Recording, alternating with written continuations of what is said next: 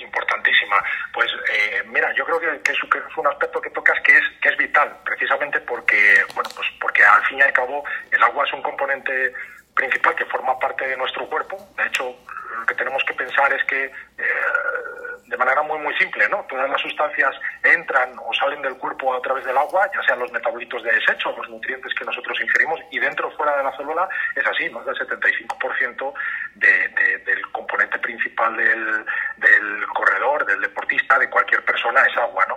Por lo tanto, vigilar el estado de hidratación es crítico. Y yo creo que eh, precisamente para eso, DEPA, ahora que, las temperaturas son, son muy altas y todavía, yo creo que lo comentamos la otra vez, ¿no? No nos hemos aclimatado del todo, vamos a darle, si te parece, a los corredores de montaña dos herramientas que son muy, muy sencillas para que sean capaces de no incurrir en un estado de deshidratación. Deshidratación que puede aumentar la fatiga, puede aumentar el riesgo de lesiones musculoesqueléticas y además puede generar problemas asociados a, a falta de concentración, dolores de cabeza, eh, mayor dificultad para conciliar el sueño y demás. Por todo esto, evitar lesiones, mejorar el rendimiento, evitar otros problemas, hay que controlar muy bien que estamos bien hidratados.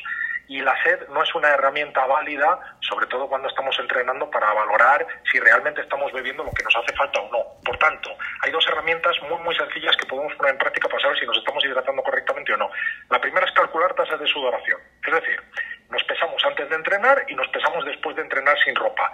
Casi todo el peso que hayamos perdido, descontando también lo que hayamos ingerido durante, hará referencia a sudor, a agua que nosotros hemos perdido y por tanto, ya sea en el durante en el entreno o después del entrenamiento, tendremos que reponer lo equivalente. Si no durante, porque si una persona pierde dos litros en una hora de carrera continua, va a ser muy difícil que pueda beber dos litros durante, sí que habrá que reponerlo a las horas posteriores. Eso es la, la, la, primera, la primera herramienta que tenemos que poner en marcha, una simple báscula, pesarnos antes y después.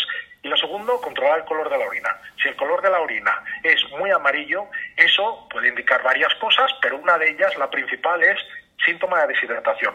Por tanto, cuidar la hidratación para no incurrir en lesiones y dos herramientas para saber si nos estamos hidratando correctamente, controlar el color de la orina y valorar si estamos perdiendo mucho peso antes o después de entrenar y beber durante el entreno, después del entreno, aquello equivalente a, que, a lo que nosotros hayamos perdido. Eso si queremos, si queremos rendir al máximo. Ese sería el consejo que podemos